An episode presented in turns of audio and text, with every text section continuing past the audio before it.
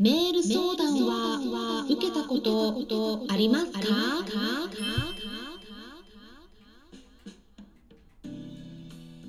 こんにちは。サラホリスティックアニマルクリニックのホリスティック獣医サラです。本ラジオ番組ではペットの一般的な健康に関するお話だけでなくホリスティックケアや地球環境そして私が日頃感じていることや気づきなども含めて様々な内容でイギリスからお届けしております。はい。1月23日は何の日でしたでしょうか？ってね。1月23日123ですよ。イベントを開催するんですよね。はい。着々と皆さんお申し込みが集まってきております。うんもう結構ね定員まではまだね行ってないんですけど結構埋まってきてるので興味のある方はぜひお早めにご参加いただければと思います。あのこれはですねお申し込みいただくことで個人的なご質問をお受けするんですね。ですからあのそこにねお申し込みのフォームのところにご質問を載せられるところがありますので皆さんからのご質問を直接お受けするんですよ。お答えしますのでね是非すごくね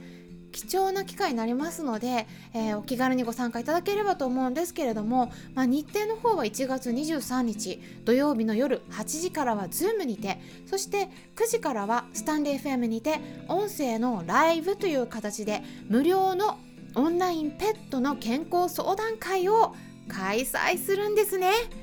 はい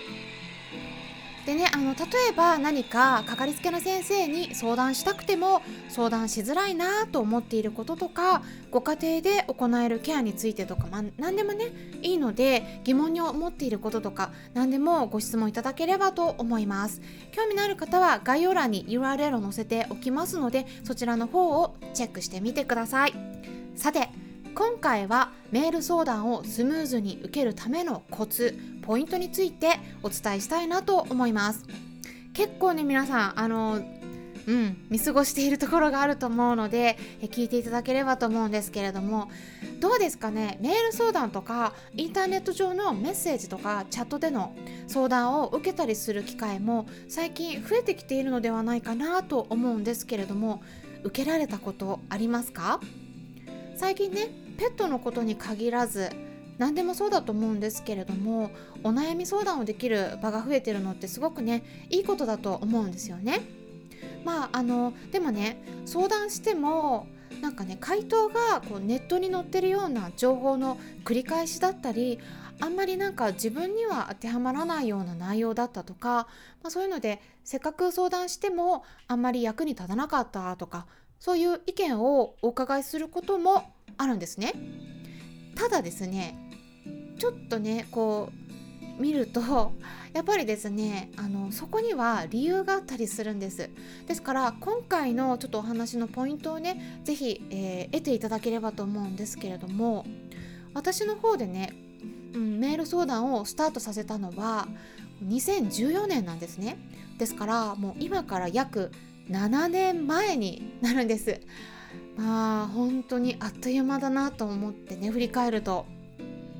その当時はなんかそういうメール相談とかこうメッセージでなんかねこうやり取りで、うん、お悩み解決するみたいなねそういったことっていうのはね全然認知されてなかったのでもう毎回毎回ね私はこうメール相談がどういうものかっていうね流れを説明しながらこうやり取りしていたっていうね流れがあるんです。うん、もうね今まで担当してきたメール相談とかあとねビデオ電話相談はもう、うん、その当時はねスカイプで、まあ、最近は Zoom でねやってるんですけど、うん、あと LINE とかね、うん、そういうので、あのー、やっぱいろいろねやってきてこうしっかりとはね数えてないんですけどもう合わせるとね多分もう軽く1000件は超えると思うんですね。うん、結構やってます。最近はただ YouTube チャンネルとかあとラジオこういったねポッドキャストとか、まあ、そういった方もやってたりとか、まあ、ウェブセミナーとかライブイベントもいろいろねやって活動の幅が広がってるのでまあ実はねあんまり宣伝はしていなくて、まあ、会員の方方をね、うん、優先して対応させてもらっている感じなんです。うん、でただねまあこうやってなんでじゃあね私が YouTube とかこういうラジオをね始めるようになったかっていうとやっぱね理由としてはそうやってね今までこうやってきたんだけど私一人だけでねこう1対1でご相談に対応してもねやっぱまだまだ情報が行き届いていなくて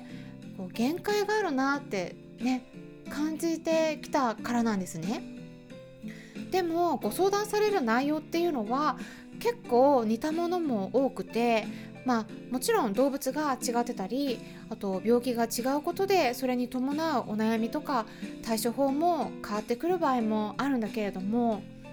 まあねでも同じように引っかところで引っかかってることも結構あるのでまあそれだったらこう例えば私が YouTube チャンネルでビデオを公開したら、ね、それを飼い主さんが見ることができますよね。でそれでこうご家庭におけるケアの仕方を参考にしていただくとかでこうもう飼い主さんがねご自身で対処できるようになったら、まあ、そこでもっと効率的に動物たちを楽にしてあげることができるんじゃないかと思ったんです。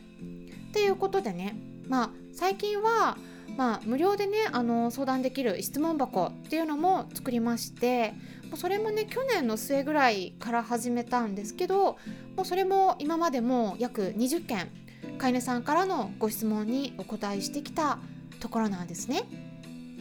ただあのそこでのメッセージとかまあメール相談とか私の個人的なのはねあんまり問題はないんですけど、まあ、ただねその中でもいろんなあの媒体他のウェブサイトの質問とかねいろいろ見させてもらうと、まあ、やっぱりね質問の上手な方とあまり上手ではない方がいるなっていうのを感じていましてでやっぱりね上手でないことでそれでねこう納得のいく回答が得られていない、うん、っていうこともねあるんだろうなっていうのをね感じるんですね。うん、なので、まあ、今回はその上手に質問するためのポイント一つだけ重要なところをねお伝えします。まあ、これはちょっとねペットに関することなんですけれども、うん、まずね具体的にそのねご相談に対して回答を得たい場合ですね、うん、個人的な内容とかの場合は特にそうじゃない場合はいいんですけどそういう個人的な内容の場合はペットの種類とか年齢とかあと性別それから抱えている病気などの基本的な情報はもう対メッセージとかそのメールとかの中にはもう入れた方がいいです。ここはねあのやっぱ抜け落ちてる方が多いかなと思うんですね。例えばこういう質問があったとします。今から読み上げてみますのでどこに問題があるのか想像しながら是非聞いてみてください。昨日から吐き続けています。何回も吐いて食欲もありません。どうしたらいいでしょうか？っていうご質問です。どうですか？この質問を聞いただけだったらこの何にもねなんかこう問題なさそうに聞こえてしまうかもしれないんですけど、まあ、吐き続けていると。そして何回も吐いて食欲もない。どうしたらいいか。でもねこれこのこういったご質問ってねあとね経過についてこうバーっとね書いてある場合もあるんですけどただね重要なところが抜け落ちてるんですよ。うん、これ結構ねこういったご質問に対してあのちゃんとねその質問した方にとって納得できるような回答をするのってね本当に難しいと思います。なぜかと言いますとどうして吐いているのかがこう背景が全く見えないんですね。吐き気の原因ってたくさんあるんです。例えば異物を食べたかもしれないし、うん、もしかしたらそのなんか病気を抱えているとか、うん、あとはその飼い主さん側の方ではねその病気を抱えているとかいろいろね状況は知って見て分かってはいるとは思うんですけどでもねそれは書いてもらわないとメッセージを読んでいる側は全くわからないですよね。で病気だったらそれが原因かもしれないしでも別の病気が潜んでいるのかもしれないです。あとは何かお薬を飲ませたとかそれが体に合わないとかなんか食べ物をそういうの食べちゃ与えちゃったとかいろんな原因が考えられるし、うん、原因が違えばもちろん対処法も変わってくるのでまあ何にもねやっぱりわからない状態手探りの状態でなってくるので、まあ、かかりつけの動物病院で見てもらうのが一番安心なんだけれども多分質問されている方っていうのは何か動物病院には行きにくいような事情があるからメッセージをしているんだと思うんですよね。あのであと吐き気に対してはお家で対処できることって本当にたくさんあるんだけれどもただその子の状態をあんまり理解していない段階で何か与えたり処置したりするとかもしくはなんかそうやっていろいろやっているうちにこうねこんがらがってくることとかもあるしあとお家でね様子を見すぎることで余計に状態が悪化してでそれがね命に関わること